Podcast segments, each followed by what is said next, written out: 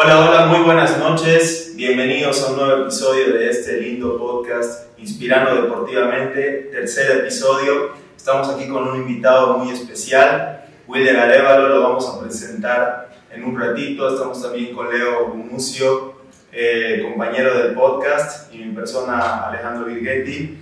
Eh, estamos muy felices de poder hacer este episodio nuevamente y vamos a pasar a, a saludar a Wilder eh, muchas gracias, Wilde, por, por, haber, por estar aquí.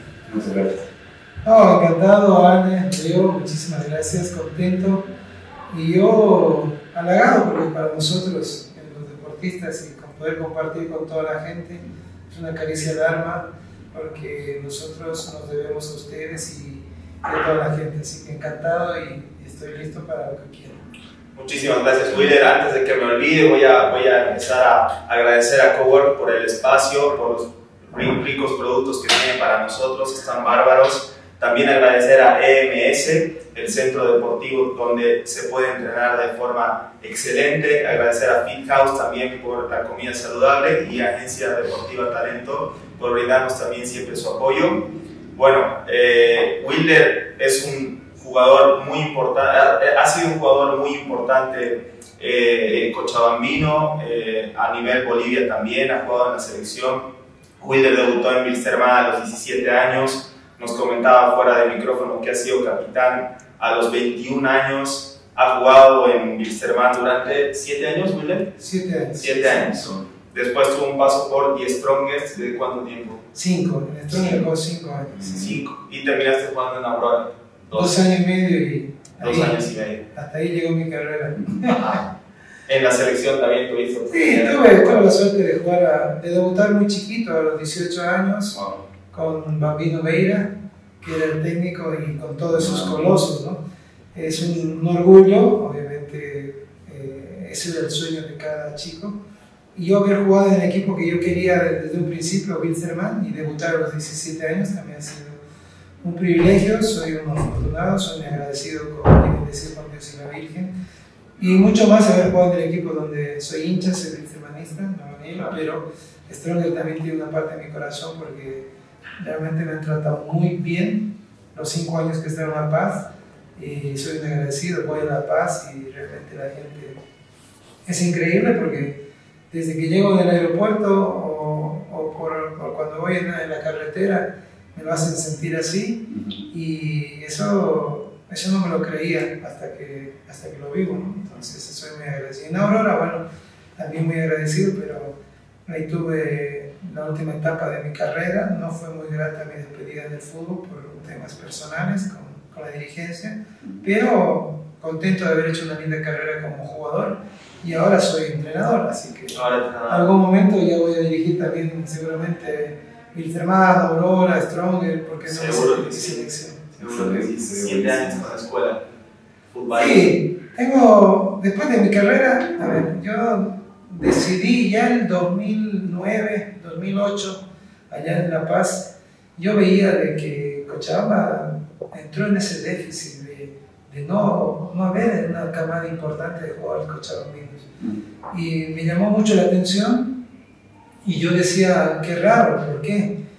Y yo tuve un compañero que se llamaba, está en un saludo, que seguramente va a ver en las redes sociales, Adrián Cuadrado, que era en el 2005, cuando, el 2004, cuando llegó a Wilstermann, nos hicimos muy, muy amigos, compartimos el Wilstermann eh, con el equipo en Strongen, y él me dijo, vos tienes pasta para ser técnico él me decía, yo no, no quería ser técnico, le soy muy sincero, yo no quería ser entrenador.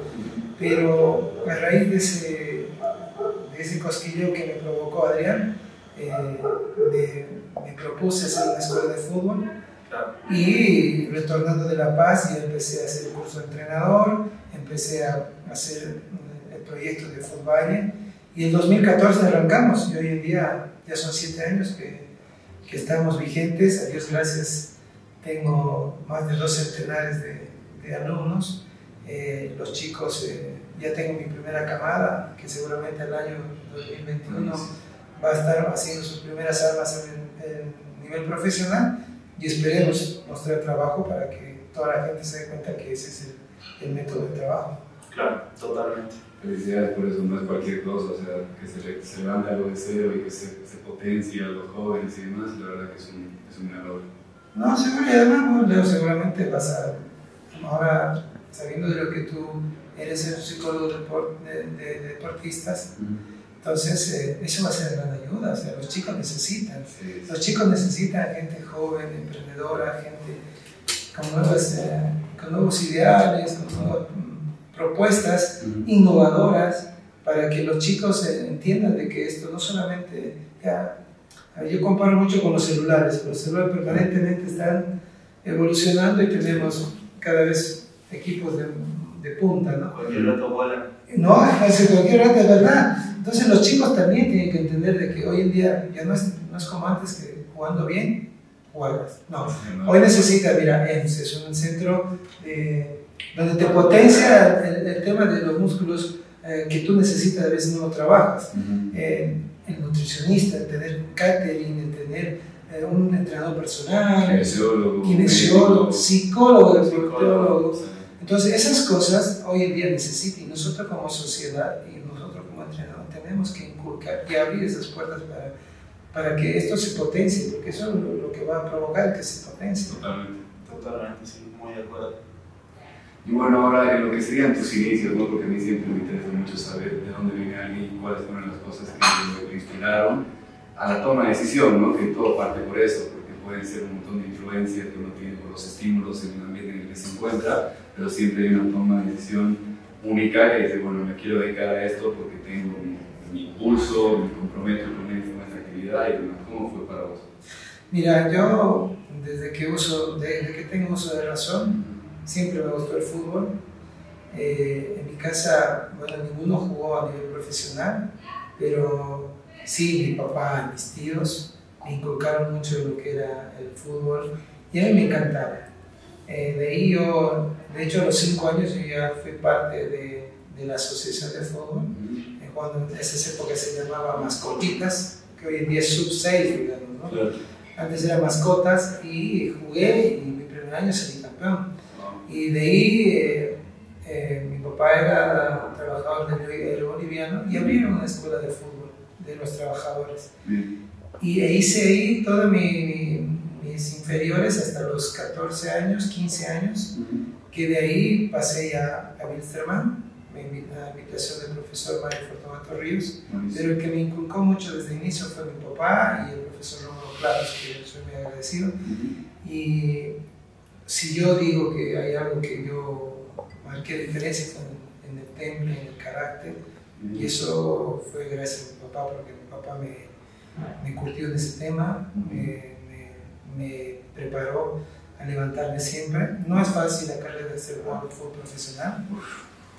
Y de hecho, después de haber recibido la, la invitación de Westerman, yo hice la pretemporada en 98, con 17 años. Eh, y te soy sincero, yo había subido de la, de la B de Wilstermann, pero a mí no me daban ni ropa, no me cambiaba con el equipo profesional, es más, yo eh, tenía que llevarme ropa para entrenar y estaba fuera. Y eso fue duro, fue duro porque eh, yo veía compañeros de mi edad estaban ahí, les daban ropa, les daban todo, y a mí me molestaba, no porque ellos estén, sino porque no era tratado de la misma manera. Y eso me fortaleció. Yo soy un testarudo, soy un corajudo, como se dice, y le metí, le metí, y me gané el espacio. Y después debuté un 10 de marzo frente a Real Potosí. Y de ahí nunca más salí, siempre fui titular. De ahí me consolidé como, como titular y, y a los 21 años ya yo ya era un referente, me convertí sin, sin darme cuenta, me convertí en un referente de Wilstermann y, y, eso ya es otra responsabilidad. ¿Qué crees que hizo Wilder? Me llama mucho la atención esto que, que, cuentas, que a los 21 años seas capitán de un equipo tan importante como es Wilstermann. Eh, es, es, es, muy llamativo, ¿no? ¿Qué, qué, crees que, que, fue, digamos, eh, el cuál fue el tema para que vos puedas consolidarte tan rápido y ser tan importante dentro del grupo? La convicción que yo, yo tenía desde chiquito. O sea, yo creo que el talento, hay mucha gente que tiene mucho talento, pero eso no es suficiente, no alcanza. La disciplina hace mucho lo que es el, deporte, en el atleta. Pero pienso yo que el sentir que nadie me regaló nada, que todo lo que estaba haciendo era a punta de esto, eh, fue, lo, fue, lo, que fue demostrando dentro de los grupos, el ganarme ese cariño primero y luego ese respeto. Y yo creo que eso me catapultó, el hecho de que también yo era un... Para mí el fútbol es una profesión y como tal, o sea, yo me cuido, eh, estudiaba, yo soy licenciado también en fisioterapia, estudiaba, o sea, no, no, era visto en fiestas, discotecas, porque eso te implicaba problemas a nivel de, de, la prensa y todo eso. Entonces, en ser ejemplo yo creo que es fundamental para tú poder compartir y después poder pregonar y dejar huella en, tu grupo, porque eso es lo que tienes que hacer, dejar huella y, y obviamente tienes el ejemplo, el capitán para mí no es el que mejor juega o, o, o el que habla más duro, o, no, yo creo que es el ejemplo de, del grupo. Para mí, el capitán es el ejemplo del grupo. Totalmente. Ahora me quedé con eso que nos contabas antes, ¿no? de que sin darte cuenta llegaste a tu logro de los 21 años, estar de capitán. Pero lo corroboro yo creo mucho con esto que dices, ¿no? que tus valores y tus actitudes te llevaron a que sea una entrega y un esfuerzo día a día con compromiso, con convicción, con una un hambre, digamos, de gloria que nadie te está regalando nada, tienes que pelear con lo que te pertenece y gloria.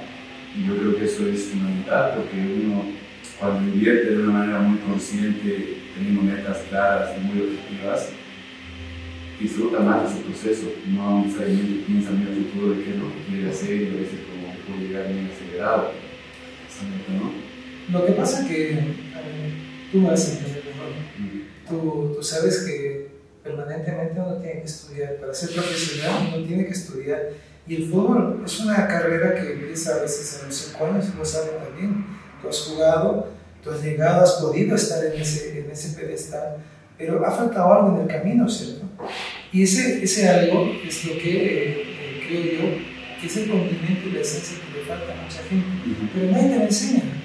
Nadie te dice, andar, en vez de estar ahora, hoy en día, con aparatito eso, la Play o el Xbox, hoy en día el PC Game, aunque hay... O sea, tú antes leías, investigabas, o jugabas en el barrio, o jugabas con los chicos, compartías con la familia, en la mesa tú compartías, el almuerzo era sagrado, tú estabas con papá, mamá, y compartías. Hoy en día no, es que no tengo tiempo, obviamente es, todo es válido, pero ha evolucionado la, la, la vida, pero los chicos han evolucionado mal. No te estoy hablando solamente en el tema de del deporte, sino en todo.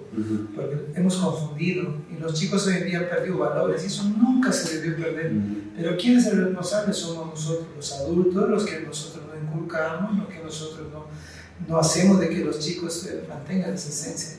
Entonces, cuando recuperemos un poquito eso, estoy seguro que Cochabamba, Cochabamba específicamente, va a volver al pedestal que siempre estuvo. O sea, para mí no es que dejó de ser ese sigue siendo ese semillero en todos los deportes, pero nos hemos estancado estamos en un conformismo que es alarmante, sí, pero tiene que haber gente nueva, de recambio, mundiales, gente, Quijotes, Quijotes en, varios aspectos para que eso provoque un cambio, un movimiento social que, que realmente diga por qué. Es cuestión de mostrar un trabajo. Yo les digo, mostramos un trabajo y esto va, va a ser en cadena y va a volver. Pero yo creo que es eso, nos, nos falta ese, eh, gente, recursos humanos que, que hoy en día te pongan en tu lugar, o sea, ven, ven un poquito.